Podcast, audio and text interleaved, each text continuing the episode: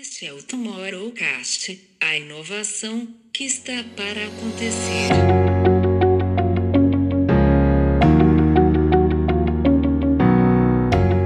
As pessoas acham que, que a gente criou as Dog e ela virou um sucesso overnight, sim. A gente passou três anos só montando o business plan, tá? Antes de lançar, antes de aparecer na primeira feira, antes de criar o primeiro produto, antes de qualquer coisa. Você cria um produto pela razão de fazer dinheiro, provavelmente você não vai fazer, porque você não sabe nem como vender ele, não tem um propósito de existir. O que a gente estava criando era uma necessidade e uma vontade de milhões de donos de cachorro, donas e donos de cachorro no mundo que, que queriam uma marca para para pertencer. Né? Bem-vindos a mais um episódio do Tomorrowcast. Hoje temos o prazer de receber Tadeu Diz, cofundador e diretor criativo da Zdog, uma marca que para a gente é super referência, nativa ou não digital, mas uma marca que tem aí uma presença digital mais do que incrível. Não uma marca, uma comunidade, como a gente gosta de falar, que a Zdog é muito além de que uma marca, né? A gente é uma comunidade, porque eu me sinto super parte dela. É, e que tem aí, além de ser uma love brand brasileira do mercado de, é, de pet, né, que é a primeira e é nossa referência de mercado, tem passado por alguns momentos incríveis, né? Tem aí um, um deal com o Pets e agora o lançamento das Dog Temple, que eu estou super curiosa para conhecer. Então hoje a gente recebe o Tadeu, a gente está super ansioso por esse papo e eu tenho certeza que vai ser incrível. Eu sou Camila Tabaque. Eu sou João Batista. Eu sou Camilo Barros. Tadeu, muito bem-vindo. Obrigado, turma, pelo convite. Sou, sou fã do podcast de vocês, então acho que vai ser um ótimo papo hoje. Ai, que legal. E, Tadeu, acho que para a gente começar, conta um pouquinho para a gente da... Acho que todo mundo já conhece a Zdog, é, mas conta um pouquinho para a gente de como, como começou essa história. Claro. É, bom, acho que no nosso caso, né, a Zdog começou com uma, uma dor de, de cliente mesmo, tá? E eu costumo dizer que geralmente as melhores ideias começam com o empreendedor sentindo na pele é, é, a necessidade de criar o que ele sentiu falta. Tá? Então, estava morando na Califórnia com o Felipe, que é meu co-founder, irmão gêmeo, é, em LA em 2009, e a gente tinha acabado de adotar um cachorro, né? Assim, sempre tive cachorro minha vida inteira, é, sempre fez parte né, da, da, de casa, sempre tive um cachorro por perto. E a gente foi, foi morar e estudar fora nos Estados Unidos e tinha passado um bom tempo sem, né, sem cachorro. Tava morando né, em dorm, depois a gente foi para um apartamento em Miami, depois a gente foi para LA. E a gente falou, cara, tá na hora de a gente, a gente adotar um cachorro. É, acho que a gente está precisando. E, e, até então, né, assim, cachorro da família sempre, sempre aparecia bem alimentado, sempre com uma coleira, sempre com uma guia, assim, a gente nunca realmente tinha saído, é, ou, ou, ou, a gente nunca teve a responsabilidade, de fato, de comprar coisas para os cachorros né, da casa até, obviamente, essa adoção do, do Zeca, que é, que é o nome do vira-lata que a gente adotou lá em LA. E foi aí que a gente meio que começou a, a, sentir, meio que não, né? Eu me lembro a gente chegando na, na, pet shop lá nos Estados Unidos e falou, cara, não é possível, só tem, só tem coisa rosinha, com patinha, brega, sabe? E isso não representa a gente. A gente, né, é, é era um momento onde você tinha várias marcas é, é, se posicionando em categorias novas, como Skull Candy, que é uma marca de headphone, é, pré-época do, do, Beats by Dre, né, que depois é, massacrou eles, mas foram, foram os caras que, que criaram uma comunidade muito forte em cima de um produto que até então era um commodity, né? Você tinha Panasonic, Sony é, e algumas outras que faziam headphone branco, cinza e preto, sabe? E aparece Skullcandy nessa época, é, eu morava lá, patrocinando é, skatistas, snowboarder, galera com tatuagem no pescoço, pulando de penhasco. E eu me lembro, nunca vou esquecer, uma, um, um foi, eu acho que um TED, um TED Talk, alguma entrevista com o founder do Skull Candy, e, e de, de, fato eu acho que aquilo foi o momento, vamos dizer, o, o aha moment, assim, da, das dog, que o cara falou o seguinte, falou, cara, o headphone é um real, é um real estate space muito importante na, na expressão, né? As pessoas não usam um headphone só para ouvir música, como as pessoas não usam uma guia só para passear com o cachorro. É, aqui é uma área muito importante para self-expression, né? Então eu coloco um headphone e eu estou me expressando para o mundo quem eu sou, em que tribo eu pertenço. Tá? É, e eu me lembro a gente ouvindo aquilo e falando, cara, não existe uma Skull Candy no mercado pet. Não existe uma Nike no mercado pet. Não existe uma, uma marca que é muito além do produto no, no, no sentido do que, do que ele faz e muito mais do que what it means, né? Um, aonde eu me encaixo no mundo quando eu compro tal produto. Né? Eu acho que a Nike talvez seja um dos maiores exemplos assim de um produto que quando você usa, no fundo você está se expressando para o mundo aonde você pertence ou as coisas que você acredita. E a gente pensou e falou, cara, não é possível que ninguém nunca fez isso num mercado tão grande como o mercado pet. Um, e ao longo dos anos eu fui ouvindo isso, né, de fato, por muitas pessoas, é, de fundos a celebs, a, a, a, investidores, a clientes, falando, cara, não é possível, como que ninguém nunca pensou em fazer uma Z-Dog antes é, é, e vocês fizeram. Uma marca brasileira, inclusive, eu vi isso de muitos americanos que estão acostumados a sempre terem uma empresa americana sendo o primeiro a criar isso fundamentalmente, a gente, a Zdog criou inventou o mercado de lifestyle no, no mercado pet mundial. Um, isso é uma coisa que a gente acho que tem muito, muita, um, muito orgulho de dizer que foi uma marca brasileira que, que, que criou, vamos dizer, uma nova divisão no mercado tão grande e, a, e até 2012 tão boring. Né? É, enfim, então 2012, 2009 a gente teve a ideia, voltamos para o Brasil e passamos três anos basicamente montando o business plan. Tá? Então as pessoas acham que que a gente criou as Dog e ela virou um sucesso overnight, sim. A gente passou três anos só montando o business plan, tá? Antes de lançar, antes de aparecer na primeira feira, antes de criar o primeiro produto, antes de qualquer coisa. Foram três anos da gente trabalhando business plan, estudando é, todos os mercados do mundo, é, criando protótipos, indo para a China, se aventurando no meio do nada, para a gente finalmente lançar em 2012.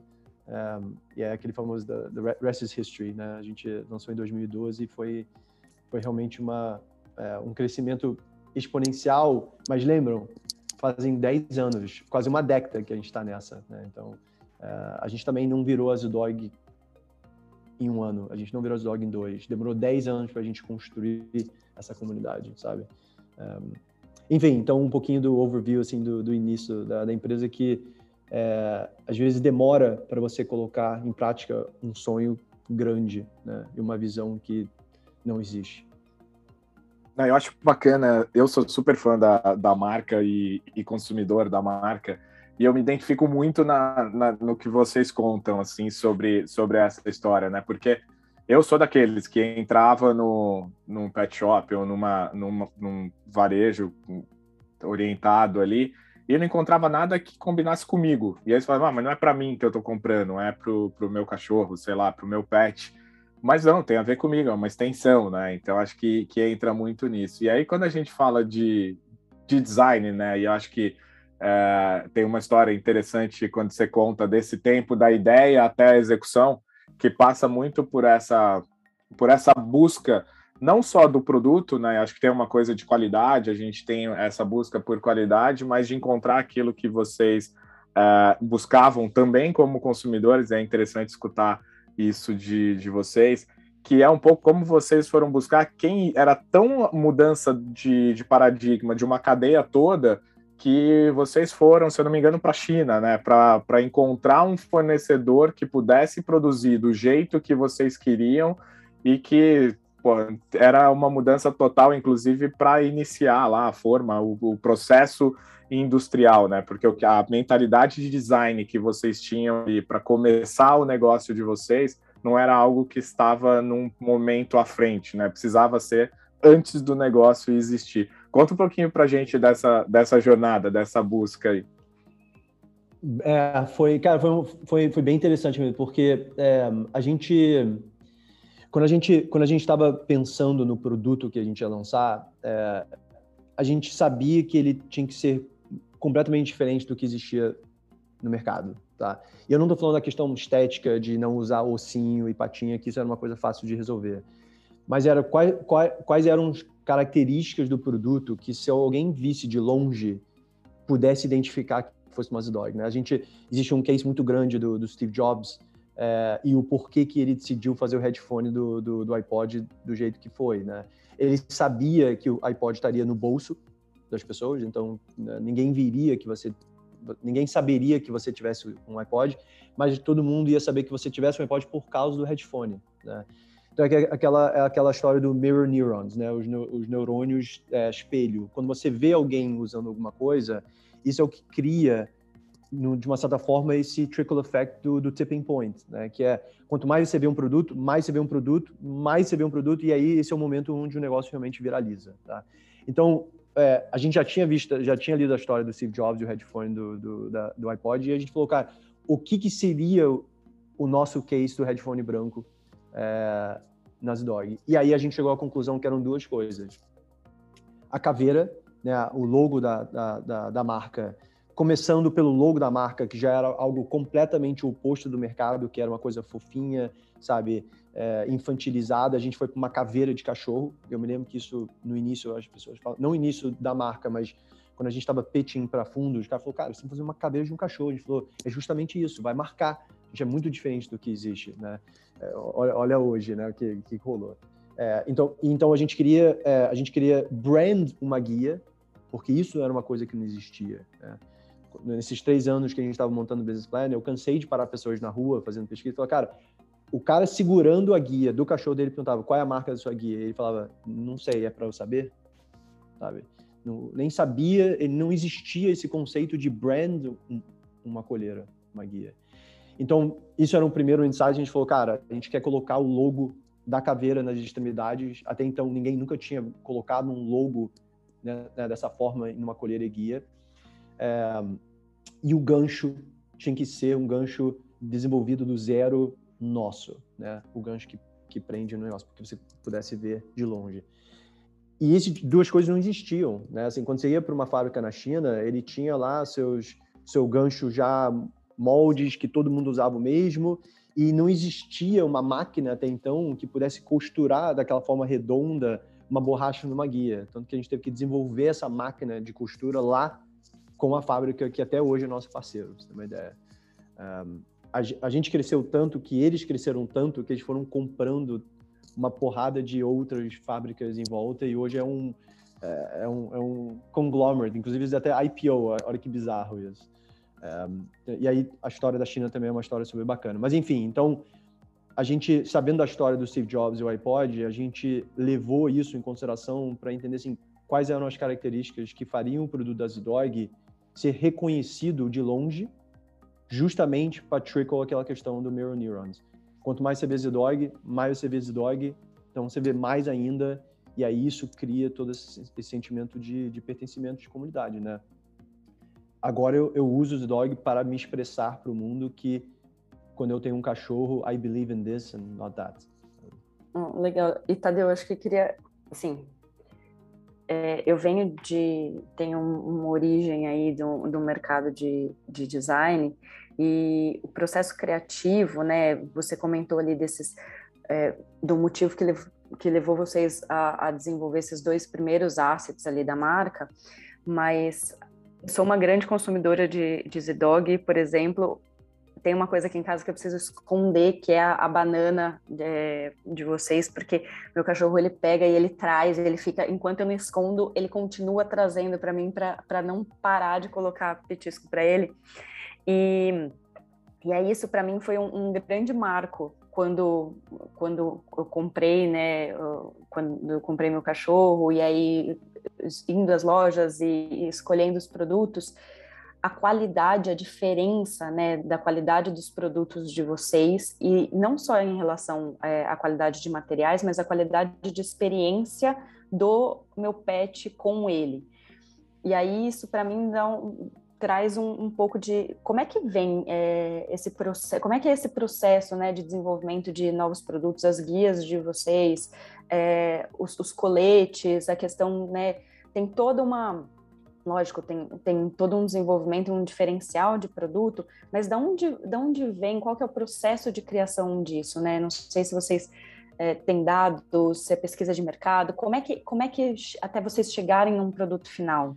Boa, é, cara, a gente, eu acho que a gente nunca em 10 anos usou é, nenhum dado ou nenhuma pesquisa de mercado para guiar é, as nossas decisões do, do que a gente faz ou não, tá? A gente tem um ditado aqui que é que, que numa sigla chamada FUBU, que é For Us, By Us, tá? E o que, que isso quer dizer? Eu crio produtos da mesma forma que eu criei lá em 2009, quando a gente começou a ideia das Dog. Ou seja, faça, eu faço produtos, ou o Felipe faz produtos que a gente, como consumidor, sente falta. Né? Isso guia, é, de uma certa forma, é uma bússola muito importante, porque a, quando a gente cria uma coisa para nós mesmos, a gente acredita muito nisso, porque a gente sente a dor da necessidade desse produto. Isso facilita uma série de coisas, facilita a forma que você vende ele, você sabe vender ele, você entende qual é o ponto, de da, o ponto da dor do cliente lá na ponta, que provavelmente vai ter né, esse, essa, essa, essa mesma necessidade. Então, isso facilita muita coisa, tá? Mas é claro que é, para a gente criar produtos inovadores, com tecnologia, com patentes, com qualidade, a gente precisa ter pessoas muito, muito boas e especialistas em product development, tá? Tanto que hoje, né, é, isso a gente fundou, eu acho que em 2015, foi 2014, é, acho que uns dois anos depois das Dog, talvez até final de 2013. É, um escritório em Madrid que se chama Zdog Labs, tá? É, que é o nosso núcleo de inovação das Dog, tá? E o que, é o Zdog Labs? Um dos nossos sócios é o Pedro Zunzuneg, que inclusive estudou comigo na escola americana aqui no Brasil. Ele é um espanhol, é, é, não se formou aqui, foi, é, acabou se mudando para a Espanha. A gente foi se encontrar uns seis meses depois que a gente fundou a Zdog. Encontrei com ele de uma forma muito, muito assim, do nada, na, aqui no Rio. Ele estava visitando, acho que uns amigos. E aí, papo vem, papo vai. Eu perguntei para ele, cara, o que, que, você, que, que você tá fazendo da vida? Ele falou, cara, eu sou, eu sou product, product engineer, trabalhava numa agência, fazia avião, celular, assim, um cara, um engenheiro, designer, assim, muito brabo. E eu acabei vendendo o sonho das Dog para ele. Falei, cara, é, você não quer vir aqui para ser o nosso Chief Innovation Officer? A gente precisa de, um, de uma pessoa muito, muito fera em Product Development. Um, e ele está com a gente desde então. E aí, como ele morava em Madrid, a gente acabou abrindo o escritório lá e ele montou uma equipe de product developers e cientistas. Então, assim, é, a necessidade, come, a, né, a, ideia de um produto começa com uma necessidade. Mas como que esse produto chega lá na ponta, em, uma baita de uma qualidade, inovador, sabe, com, com patentes, com uma série de inovações, isso passa por todo esse trickle, esse, esse time, esse trickle do, do Pedro e a galera de Madrid. É, claro, com, com, com processos muito rigorosos de, de quality control, sabe, de, de sourcing é, de, de, das melhores fábricas do mundo, é, das melhores maquinários e tecnologias, mas ele começa de uma forma muito simplista. Eu, como cliente, sinto falta disso, posso melhorar isso, posso, posso criar algo que não existe, que eu sinto falta? Sim. Aí a gente coloca os engenheiros para fazer acontecer, entendeu? Um, e, e pelo menos para a gente funciona, porque facilita lá na ponta, eu sei o porquê que eu criei o produto, sabe? Acho que quando você cria um produto só porque alguém te fala que existe um potencial de fazer dinheiro em cima, quando você acaba fazendo o produto, você nem sabe como vender ele. Porque você acabou criando ele por uma, vamos dizer, razão errada, que é fazer dinheiro.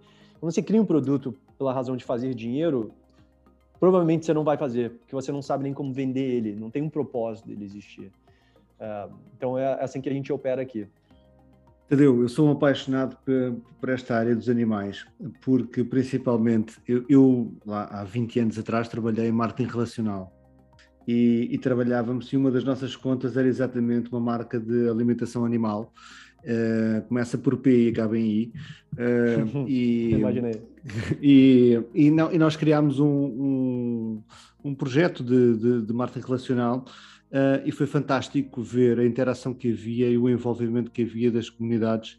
E de repente nós tínhamos os próprios médicos veterinários a mandar cartas para a própria marca uh, e com uma interação como eu nunca tinha visto com qualquer outra marca.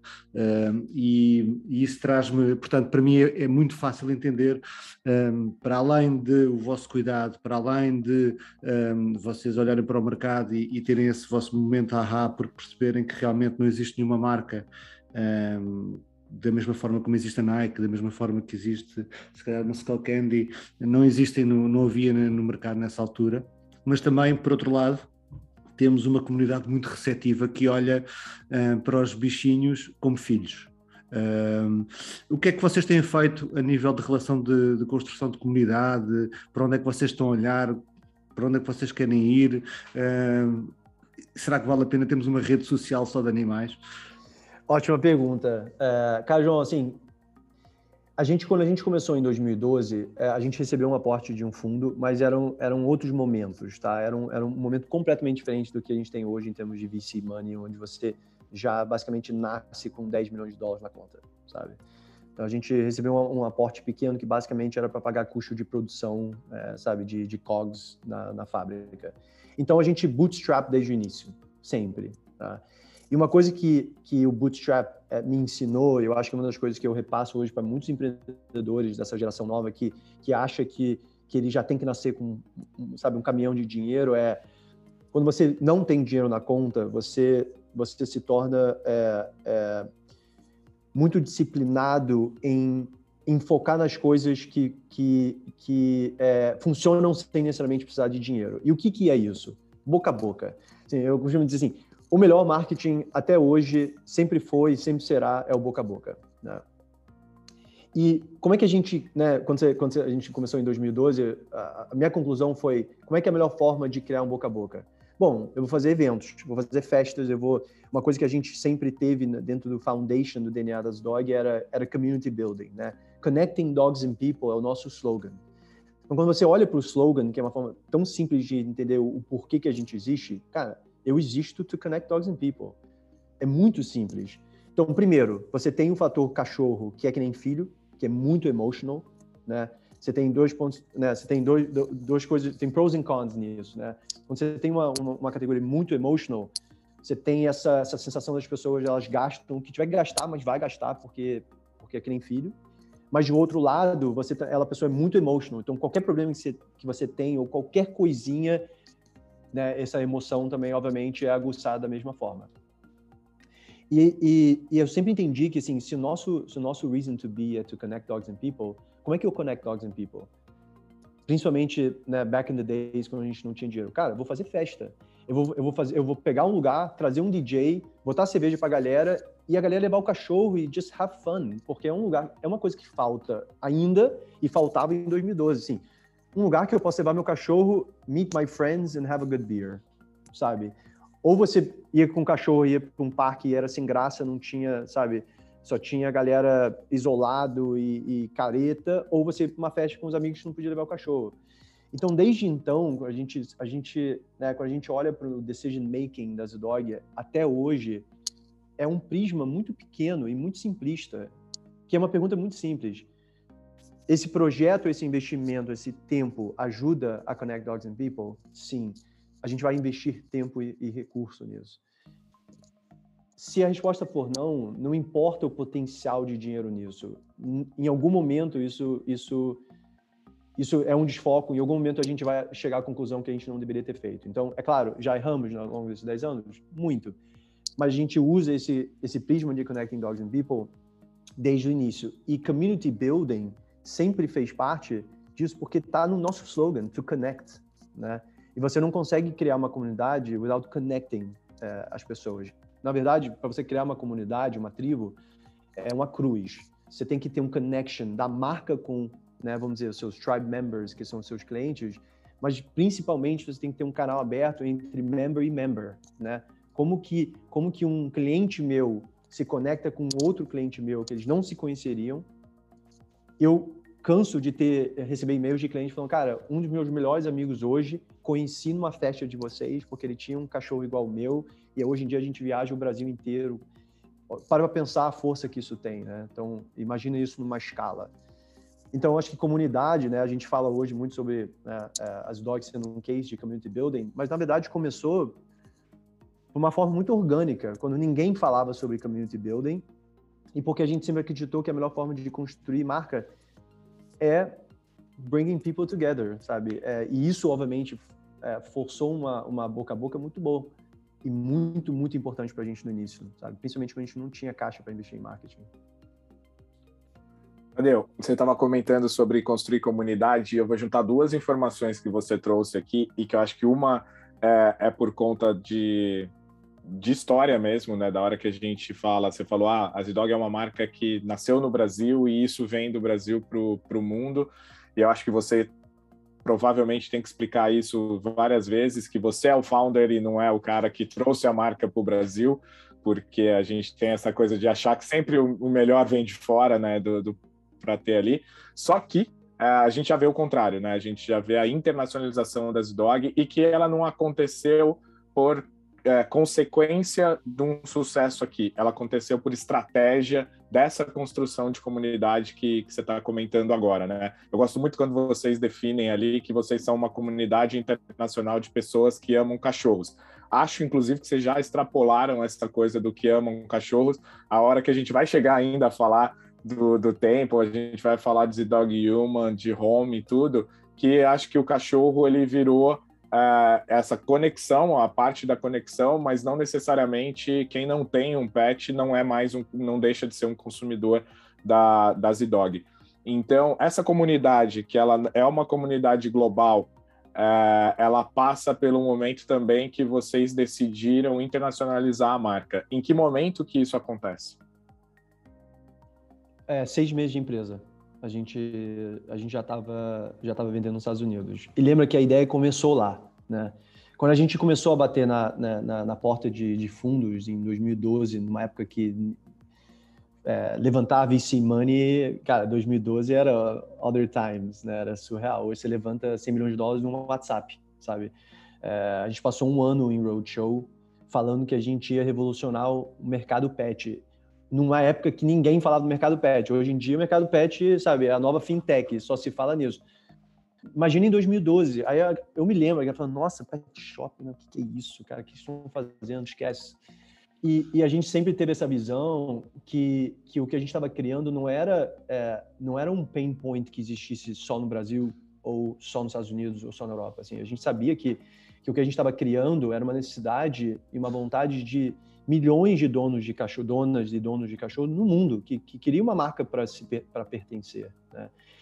E pelo fato de a gente ter morado lá, a gente conhecer o mercado, sabe, da gente é, ter morado em 11 países na nossa vida e não sentir que o mundo é algo tão grande quanto, sabe, às vezes parece, talvez por ingenuidade, um pouco de, sabe, de irresponsabilidade, seis meses de empresa a gente já estava nos Estados Unidos, sabe? É, e isso deu também para a gente um, um, head start de, de fincar a bandeira lá, é, de ser o primeiro também, entendeu? Então, um, seis meses de empresa a gente já estava no, no, nos Estados Unidos, e aí, naturalmente, a gente foi expandindo a Europa, etc. Hoje a gente já está em quase 50 países. Um, inclusive, a nossa primeira loja foi a loja de Nova York, no Sorro, depois que a gente foi abrir aqui em Ipanema. Acho que tem uma coisa que você, você coloca em alguns, papos que, que você traz ali, que é exatamente essa identidade com uma comunidade que é global, né? Que não tem essa coisa de que, ah, eu uso hoje a história da Havaianas, né? Eu comecei nosso, nosso uh, warm-up aqui contando essa história, mas que é uma identidade Brasil, né? Que você tem ali, você carrega, é flip-flop, mas é Brasil, né? Do, da forma que você, você coloca ali. Agora, a Zidog tem isso, né? Ela não, ela não traz a identidade do Brasil é, nisso e você consegue extrapolar esses territórios e estar presente em todos esses países e identificar, ó, aquilo ali é uma guia da Zidog, ou eu, semana passada, lá em Portugal, usando um, uma camiseta da Zidog e, e, as pessoas identificando, olha que legal, é, tá, tem uma conexão com, com a marca, né? E acho que isso é, é o que passa da, da construção de comunidade e deixa eu só complementar uma, essa pergunta aqui, que eu acho que, no meu ponto de vista, é, passa um pouco por isso e é algo que eu me surpreendi quando eu fui pesquisar mais sobre a Zidog lá atrás, né? Hoje vocês são donos da verticalização da cadeia, né? Você é, e acho que é aí que passa essa gestão da comunidade, né? Você não, você não depende de um terceiro para construir essa história. E acho que quando a gente fala do crescimento da indústria pet, quando a gente fala dos grandes marketplaces e tudo isso, e aí falando do mercado americano, de uma Petco e, e afim, não só falando aqui do Brasil e de quem investiu em vocês como, como a Pets, é, nessa construção, essa verticalização foi essencial? Total. Um, a gente fala muito sobre essa questão de, de... Existe muito esse papo sobre digital native brands né? E a gente começou o papo falando sobre isso. É, eu não sou um defensor de nenhum nem outro. Acho que nenhuma marca deveria é, fincar uma bandeira de ser só uma coisa, tá? É, sinceramente, eu acho isso até um pouco egoísta de marca, de falar assim, eu sou só digital native. Why? o que, que você ganha com isso? É talvez só para groselhar para um investidor que acha que isso é bacana. Não é. É. eu acho que você tem que ser um pouco de tudo. Você, você, é, eu acho que uma marca ela tem uma obrigação de, de expandir o propósito. Se eu posso escolher um lojista que vai contar minha história da forma correta, da forma que eu falaria, por que, que ele também não, sabe, não, não, não deveria? Tá? É, é, claro que o, o digital native, é, é, o digital ponto, é importante porque ele avança muito essa causa que você justamente falou. Assim, você consegue escalar a mensagem, você consegue chegar mais rápido nos lugares, você consegue estar no mundo inteiro sem necessariamente estar, precisar estar no mundo inteiro. É, então, quando a gente fala um pouco sobre essa questão que você estava falando, né, do, do de, de, Portugal, por exemplo, de, de, sabe, de ter essa, essa de pessoas identificando a marca, é, é bizarro. Eu, eu, eu ando em Manhattan e vejo um cachorro com dog e falo, cara, isso, isso é, muito, é muito surreal. Assim, eu não imaginei há 10 anos atrás que eu estaria andando em Manhattan e vendo uma pessoa random usando dog, sabe? A gente conseguiu fazendo, a gente conseguiu isso sendo digital native? Não, eu acho que provavelmente foi a gente indo para uma loja física lá, abrindo uma loja física, passando três meses vendendo, sendo vendedor, limpando o chão, arrumando o estoque. É, o online ajuda, o social ajuda, o digital ajuda, claro. Mas eu acredito, e de novo, não sou dono da verdade, eu acho que eu, o, que eu, que eu falo é o que eu acredito, até nas coisas que eu apliquei nas dog, mas eu acho que a marca do futuro ela não é nem offline nem online. Eu acho que ela, ela usufrui um pouco é, de todos os pontos de contato, de forma diferente. Né? Eu, eu, também falo bastante sobre o futuro, o futuro do varejo não é necessariamente online. Eu acredito que o futuro do varejo é offline. É, fundamentalmente, somos é, espécies tribal, né? tribais, assim, desde a época do Homem da Pedra. Andamos em, em tribos. E em algum momento, essa, essa, essa separação do digital e o físico vai ficar tão, tão agressivo que a gente vai slingshot de volta para o offline, assim, porque a gente precisa de conexão humana. É, mas o que, que vai mudar? A forma que a gente vende offline, né? Se fala muito sobre o offline is dead. Não, o que está dead é o the, the, old way of doing offline retail, sabe? É, o, on, o, novo online retail é o Temple, que é um lugar de 900 metros quadrados, onde eu, quando, eu, quando a gente for visitar lá, eu fazer o tour com vocês, e no momento eu vou falar sobre meta de venda, é, aonde estou vendendo produtos, eu vou falar sobre experiência. Esse espaço foi construído para essa, essa experiência, esse espaço foi construído para essa experiência. É, esses são os eventos que a gente vai fazer aqui, essas são as ativações que a gente vai fazer aqui. É, enfim, então eu acho que é uma mistura de, de, de tudo, de, de que é, quando você constrói isso, você aí em algum momento tem a vantagem de criar é, extensions, né? Que é o que a gente vai falar um pouco sobre os Dog Human a gente não criou os Dog Human com um ano de empresa, a gente criou os Dog Human com 10 anos de empresa. É, depois de a gente entender que, que é, a marca estava forte o suficiente para a pessoa falar, tá bom, agora eu quero consumir ela em outros momentos, não só quando eu estou com meu cachorro. Tá? É, mas enfim, daqui a pouco a gente fala um pouquinho sobre Human. É, Tadeu, eu acho que eu queria aproveitar exatamente porque você trouxe essa questão de é, de como é que você consegue estar é, em outros lugares e a questão do, do off, né, a importância do off, é, que vocês têm uma característica muito interessante que é, é vocês têm as lojas proprietárias de vocês, mas vocês estão presentes em, em praticamente milhares de pontos de vendas é, com os produtos de vocês conseguindo trazer, acho que fica fácil, né? Você bate o olho numa, numa prateleira, você sabe onde, onde estão os produtos é, da Zidog, então acho que com certeza isso é, facilita muito a comunicação de vocês é, em, outros, em outros pontos que, que não os proprietários.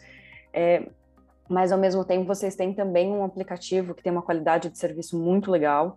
É, e aí eu queria um pouquinho puxar com você um pouco mais do que você estava falando de off, de, é, de como é que você vê isso.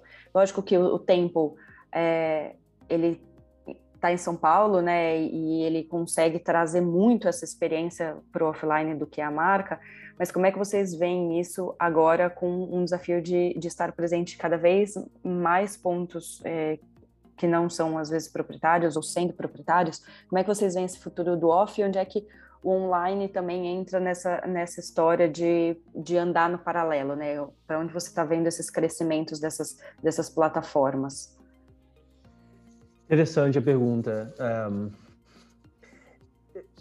Eu vou, começar lá atrás, porque eu acho que muito do nosso nossa presença é, no offline, no online, começou organicamente é, em 2012 quando a gente, a gente começou a bater em porta de pet shop e, e, e tentar explicar o que, que era as dog, né? E te falo, foi difícil. Por quê? Porque em 2012, quando a gente começou a vender as dog, lembra que a, além de toda a parte estética, né, visual, de branding que era diferenciado, o business model era diferente. A gente não ia, né, as pessoas estavam acostumadas a comprar a mesma guia vermelha há 50 anos. O comprador não tinha que pensar, estava em automatic buy. A gente não, a gente, a gente basicamente criou fast fashion nesse mercado. Então, a cada seis meses, a gente vem com coleção diferente. O cara tinha que girar, ele tinha que fazer decisão de compra, ele tinha que saber que estampa que ia vender mais, tinha que fazer planejamento. Isso não existia no mercado. Então, as pessoas simplesmente falavam, cara, sabe o quê? Irado a ideia, mas not for me. Not for me porque não queria se arriscar. Para que que, por que, que o comprador ia se arriscar uma coisa que ele já estava fazendo há 50 anos, que tecnicamente para ele funcionava, para uma coisa que ele até entendia que tinha valor, mas que ele teria que trabalhar né, e pensar. Então, o início foi difícil até porque o preço era mais caro, é, é, o, o, cara tinha que pensar mais, então foi um challenge.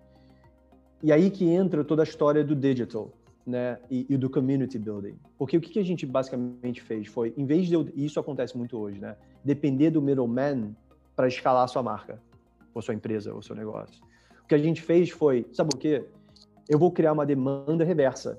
Eu, como marca, vou focar em chegar no cliente final explicar por, por, que, por que, que eu existo, por que, que é importante ele fazer parte dessa comunidade e que naturalmente ele vai entrar nas pet shops e falar: vocês têm Z-Dog aí? E foi justamente o que aconteceu no início. Eu me lembro das pet shops ligando pra gente em 2012, falando assim: cara, não sei quem vocês são, mas só hoje entraram 15 pessoas aqui na minha loja perguntando se eu tinha Z-Dog. E eu nunca, em 30 anos de trabalhando no pet shop, soube que alguém ia vir pedir uma marca de colher guia. Quem são vocês? E isso foi acontecendo naturalmente, uma forma onde a gente foi crescendo a marca de uma demanda reversa. O comprador estava ligando de volta assim, cara, volta aqui, porque eu, eu, agora esquece, eu vou ter que realmente pensar e vou ter que fazer um planejamento. Até que virou o default. Não existe uma marca hoje entrando no mercado pet que não faça como a gente faz, mudar de estampa com frequência, é, sabe, criar um, um, sabe, uma embalagem melhor, criar uma comunicação melhor. Então, né, de uma certa forma, é, toda, toda essa, todo o início começou, começou assim, tá?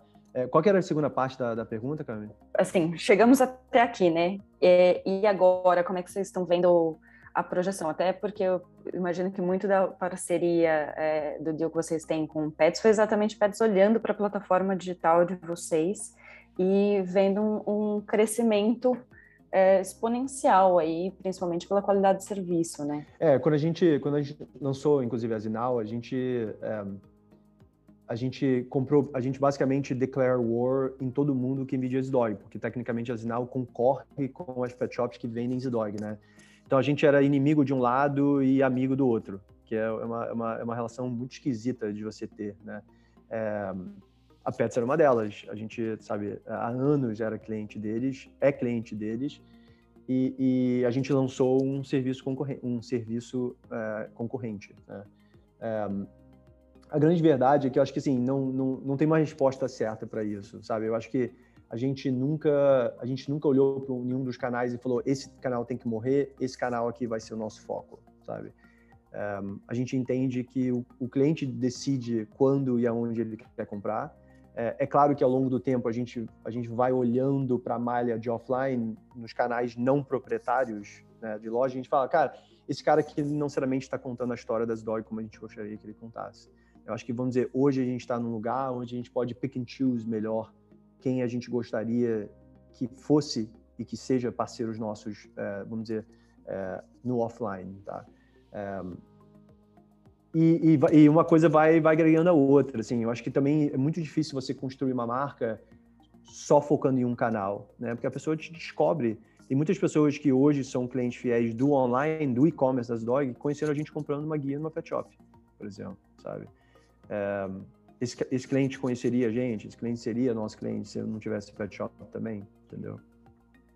E vice-versa, né? Eu acho que assim, é, eu sou cliente de Zinal, mas eu compro na Pets, é, eu, e eu compro, enfim, né? Acho que tem. E eu compro assim como eu compro nas, nas, nas lojas de vocês. Eu acho que é isso. Depende. Não faz, o cliente não, não vai só para um canal necessariamente, né? A gente não está exclusivo num canal. Exato, e eu vejo até com, com um olhar diferente, assim, do que essa é, Declare War que, que o Tadeu comentou.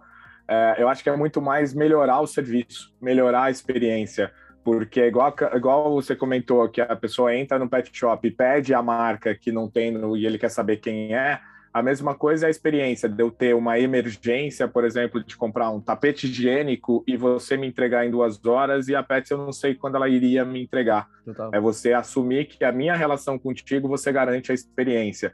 E o que, que faz isso? Que os outros entreguem que nem você entregue, que nem você faz, que nem você segue a experiência, né? É muito. Com certeza. E é muito louco as, as marcas entrarem no, no Zinal, outras marcas te caracterizando como um marketplace e você ser mais efetivo. É, é inverter a lógica, mas pela busca Total. da experiência, né? Que é, que é, muito bacana. Total. Cara, você falou uma coisa que, que é super bacana, que é, é né, quando eu falo declare war, a gente nunca, ao longo dos 10 anos, fez alguma coisa ou deixou de fazer alguma coisa por causa de um concorrente ou concorrentes, tá? Nunca foi, tipo, vou fazer isso porque eu tenho que ganhar market share, assim. Eu acho que o teu ponto é perfeito, porque a criação da Zinal, que foi um projeto muito audacioso, um projeto que demorou quase dois anos para programar, assim, uma tecnologia pro, pro, proprietary que a gente construiu do zero. A gente virou uma tech company, né, com, com a Zinal. Foi construído porque eu entendia que existia um, uma forma de melhorar o serviço às pessoas para comprar os, os, essentials, ação, medicamento, tapete higiênico, areia de gato, ou seja, é, isso, isso foi um, um, uma briga com. Claro, a gente começou a pisar no pé de praticamente todo mundo, com um serviço um bilhão de vezes melhor. Tanto que né, é, o Last Mile, a Zinal foi o primeiro aplicativo do mundo, pet, do mercado pet mundial, a ser 100% verticalizado, fazer Last Mile Delivery sete dias por semana for free. O primeiro.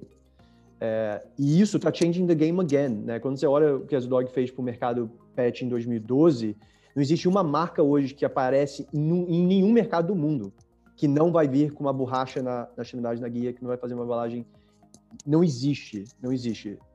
E eu te garanto que, já está acontecendo, mas te garanto que a, a criação da Zinal foi um game changer também de como que os grandes varejistas, médios varejistas e pequenos varejistas entendem como que o futuro é de entrega de produtos essentials. Ninguém vai mais mandar uma saco de ração cinco dias de correios. Se você, aperta, se você sabe que você pode apertar o botão e chegar meia hora. É, mas a gente não fez isso por isso. A gente fez isso porque a gente entendia que a gente tinha capacidade de melhorar a experiência do, do cliente. É, e que, para a gente, hoje, a gente já tem a maturidade de entender que concorrência é a maior validação que você fez uma coisa certa. Porque no início incomodava. Cara, esse cara tá tentando me copiar, pô. Que, que isso? Hoje em dia eu olho e falo, cara, irado. Tipo, é, isso é uma validação de que o que a gente está fazendo é você nunca, você nunca vai poder dizer que você change the game se você não está pronto para aceitar as pessoas tentando te copiar ou ser que nem você. Sim, eu acho que é uma puta validação. É um dos maiores desafios uh, hoje em dia e, pode, e aliás, uh, investem-se milhões em construção de marca uh, e por vezes não se tem noção que na ponta, uh, na distribuição, por vezes se destrói a marca. Uh, e, e, é tão simples quanto isso. Mas falando de marca e falando de Azidog, eu, eu, considero já uma love brand. Uh, aliás, vocês tiveram, fizeram uma parceria com a Nubank e lançaram aquele cartão de borrachinha, não é? Uh, tenho aqui duas perguntas para, para já, é se, quais é que vão ser as próximas parcerias que vocês vão fazer, não é? Vocês abriram aqui agora uma porta para, para as outras marcas também entrarem no vosso universo e de alguma forma se relacionarem com este parente que, que, está lá em casa, e também esta parte do, do, do Z-Human, ou seja, vocês de repente a marca é tão forte que até uh, uh, se torna uma marca fashion e pode ser usada uh, por nós e pelos, ou seja, saltam, saltam do vosso universo e têm a coragem de, de ser esse símbolo. tal como o Camilo usou a sua camiseta aqui durante a Web Summit e, e foi cobiçado, não é? Mas fale-nos um pouco disso também, não é? Que parcerias é que vocês têm em mente, não é? Para, para abrir essa Love Brand e, que, e, e do lado mais fashion, que desafios aqui se traz? Boa. Vou, vou separar então a resposta em Human e a parte de Collab. É, cara, Collab sempre foi. Eu sempre falei que Collab não, não, é um lugar que você faz dinheiro, você constrói marca. Né? Então, assim, não se faz dinheiro com Collab. Geralmente a gente perde dinheiro ou empata. Não importa, porque o valor que você constrói de marca é imensurável. Tá? Então, Collab, e obviamente vindo, né, ter morado muito tempo nos Estados Unidos, que tem essa cultura de collaborations na veia, né? É, eu sempre, sempre gostei muito. Então, é, collaboration sempre foi um, foi um pilar muito importante em construção de marca da Zdog. E eu acho que a gente conseguiu chegar a um, um, um, um lugar onde a gente hoje escolhe a dedo quem a gente quer collab. Mas para você conseguir chegar aí, você tem que ter uma disciplina muito grande de falar não para 9.9 é, de, de 10 ofertas que chegam no teu e-mail de pessoas querendo collab, sabe? É, eu acho que a gente foi muito disciplinado desde o início de entender que é, uma collab ele tem que surpreender sempre, né? Porque é, a pior coisa é quando você vê duas marcas fazendo uma collab e fala, nossa, isso aqui é tão óbvio, tipo, pô, não botaram nenhum esforço de fazer uma coisa fora da caixa, sabe? É, então a gente se fala hoje muito sobre o barulho da Nubank, mas para a Nubank ter approach da gente para fazer uma collab, a gente teve uma construção de marca muito forte ao longo desses 10 anos que hoje as pessoas entendem que fazer uma collab com a Z-Dog traz valor para eles. Obviamente para a gente também, mas para outra marca. Né? Eu acho que esse é o segredo, é quando as duas marcas entendem que os dois vão sair ganhando muito nessa parceria. Né? Então a gente fez já assim, collabs de, com marcas gringas, é, super renomados no, no, mercado de, sabe, de streetwear, como Staple, Chinatown Market, são gigantes lá. É, primeira, a primeira marca brasileira a collab com essas duas marcas. É, collabs, quando a gente, quando a gente fala sobre licenciamento, né? É, as parcerias que a gente fez com, por exemplo, com Disney e Mickey, é, que não era só pegar um guide que a Disney te dá e coloca na guia, não. A gente sentou com a gente e falou assim: eu não quero o guide que todo mundo usa. Eu quero um guide que só o Japão teve do, do cara que desenhou o Mickey em 1930 e ter um trabalho de desconstruir a história para criar uma coleção de storytelling. Então, a coleção que a gente lançou com, com, com, a Disney, sei lá, uns dois anos atrás, o Mickey, a gente fez, a gente literalmente estudou cada ano, né, décadas, né, 30, os 40, os 50s, os 60s, 70s, e a gente criou desenho junto com eles. Nem usamos guides, sabe, que, que outros licenciadores usam, sabe? A gente desenvolveu essa, essa, essa... Então, esse trabalho, às vezes, demora anos para você fazer, sabe? Essa parceria que a gente lançou agora com a Melissa recentemente demorou quase dois anos e meio para a gente desenvolver. Porque uma, um, uma collab é ter o DNA das duas marcas muito forte. E, e o DNA da, da Melissa é o cheiro, todo mundo sabe disso. Mas para ter o cheiro da Melissa, tinha que ser a borracha deles, que é proprietary deles. Então eles tiveram que desenvolver moldes, fazer as caveiras, mandamos lá para a China, costuramos nossos produtos. Isso demorou quase dois anos e meio para fazer, no meio da pandemia. Então, né, a gente vai chegar em Human, mas eu acho que a construção disciplinada ao longo dos anos de falar não para nove, né, nove de dez coisas e sim para uma, faz com que cada uma dessas decisões certas vai construindo o valor percebido da marca de uma forma que você chega a um ponto de se tornar uma love brand e aí sim você, você pode começar a expandir para outras categorias, né? Eu costumo dizer que a Dog não é uma marca pet, é uma marca Ponto.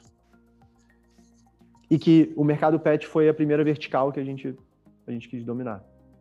Quando a gente olha para human, human é uma necessidade dos nossos clientes buscando expandir, vamos dizer, né, lembra lá na frente, lá atrás, no, no início do, do call que a gente falou, é, as pessoas compravam um Z-Dog para se expressar e se posicionar perante o mundo.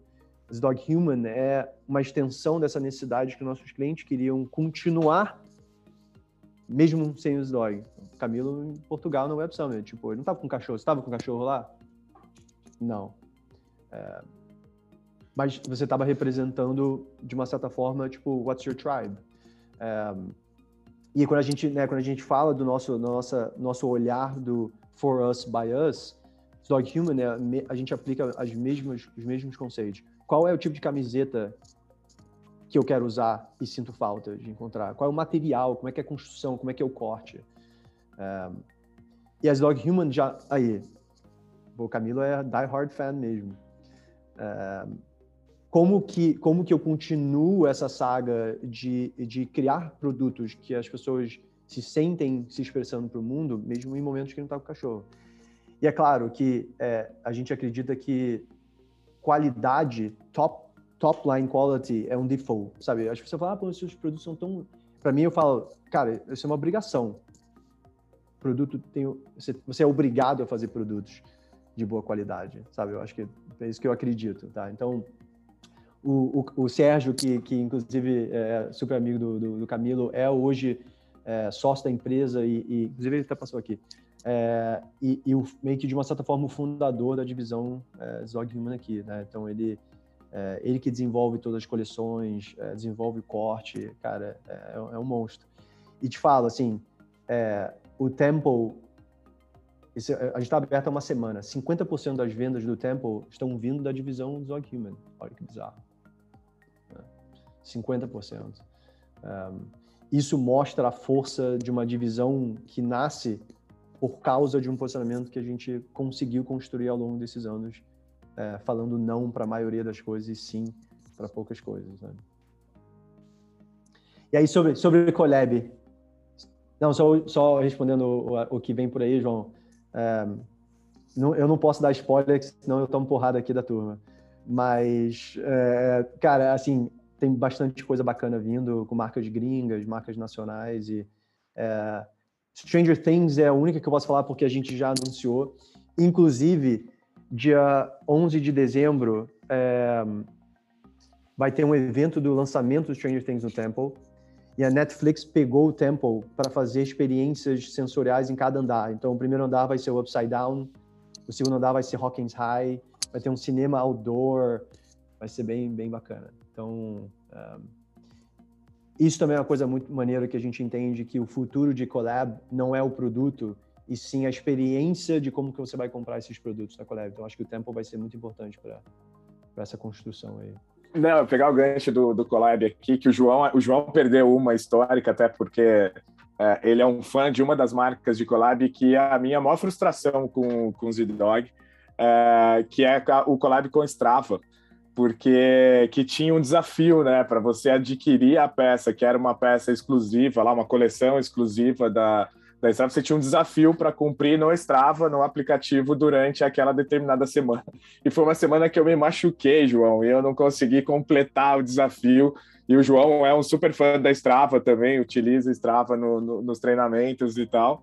E eu falo que é a minha, minha única frustração, tá? Eu coloco essa, a cama da minha, a cama da Chanel, que é a nossa cachorrinha é uma cama, é, é a, a, história do Mickey que você estava contando, a, a, a, guia é a da Melissa. Eu sou de fato hard fan aqui, e, mas essa é uma frustração, hein? Essa é uma frustração. Eu não consegui com, completar o desafio da, da Strava. Mas eu fico muito feliz também que você traz essa informação que é bacana, porque todo mundo gosta de olhar para o lado do collab como uma junção de forças de marca apenas, né? Tipo, ah, eu, eu pego uma marca forte, eu tenho uma marca forte, ou, eu, ou até às vezes o contrário, eu pego uma marca forte, eu não sou uma marca forte, e isso vai ter uma contribuição em relação a isso. Mas acho que falta muito a questão do propósito, né? O porquê que aquela, aquele collab está existindo de, de alguma forma. Eu tive o prazer de poder acompanhar do contato até a execução agora, o collab que vocês fizeram com a Guzi aqui no, aqui no Brasil para o lançamento do Temple. E eu sei que não foi do, da hora para outra ou de uma simples, ah, vamos fazer. Não, vocês trocaram muito para chegar, inclusive no produto, no que seria, na forma que seria, o que faz com que isso seja de fato bastante verdadeiro dentro dessa, dentro dessa história. E já que o Serginho foi mencionado, você falou sobre, sobre ser ali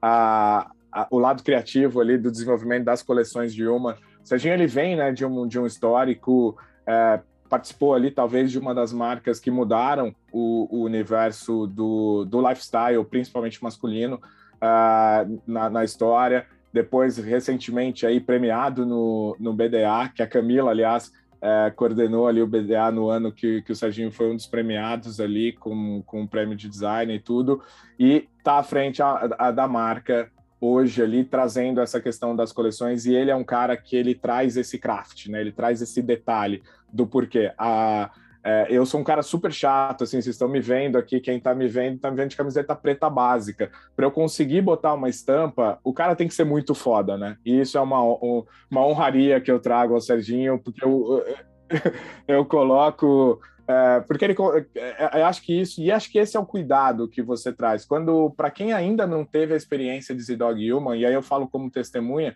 a gente não está falando de uma camiseta ou de um, de um moletom ou de um boné que vai trazer uma raça de pet, que vai trazer um cachorro. Não, é conceito, é a identidade de que se eu, te, se, se eu tenho um lifestyle, eu posso trazer dali, posso levar para o meu pet nesse connecting dog to people que, que o Tadeu comentou, né? Então, e aí mostra isso, né? Quando eu falo da origem da, da companhia através do design e trazer a companhia até hoje através do design, a gente fala de todas as etapas aí, de todos os níveis do design, e isso é o que faz a marca ter aí os seus fãs, criar esses fandoms, essas comunidades, e que hoje tem esse templo para poder celebrar e ser um lugar de experiências.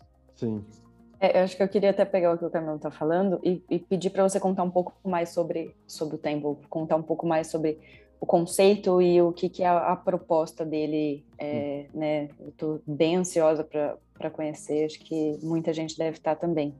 O, a ideia, na verdade, o Temple, a gente começou a falar sobre esse projeto há quase oito anos atrás. Tá? É, há oito anos atrás, a gente tinha dois anos de vida e a gente já falava de um dia construir uma loja que a gente chamaria de Temple. Então, assim, é, é, é um pouco parecido com a história, assim, a gente demorou quase três anos para montar. Às vezes, é, projetos que nascem desse tamanho já estão sendo mastigados há muito, muito, muito tempo, tá? Mas a gente sempre sabia, e lembra que nesse processo de 10 anos a gente abriu outras lojas que a gente não chamou de Temple, né? Então por que que esse é o Temple e nenhum outro é? é porque a gente já sabia que para a gente um dia abrir o tempo, ele teria que ter certas características que a gente só encontrou nesse ponto, por acaso, numa visita que eu estava em São Paulo. Né? É, primeiro a gente queria, e a gente já sabia que a gente queria ter um andar inteiro chamado Z-Dog Park. Tá? Então, basicamente, o que, que é o Temple, tá, Kami? É, é um espaço, a gente nem chama de loja, tá? Porque loja é muito atrelado à venda, tá? Então, a gente chama de um espaço é um espaço que a gente construiu to connect dogs and people e que também, por acaso, tem produtos lá para você comprar. Tá? É, mas primordialmente são, é, é um espaço construído para ser de fato o templo da marca, né? O templo da marca onde tudo que a marca representa é sintetizado lá. Então, você, quando a gente olha para as dog, ela, as dog não é sobre colher e guia ou pet. As dog é sobre arquitetura, é sobre design, é sobre música, sabe? É sobre arte, é, sobre community, sobre festa, para você poder criar um lugar que você amarra tudo isso, você tinha que, tinha que ter certas características, principalmente em tamanho, tá? Então, basicamente, ela é separada em quatro andares.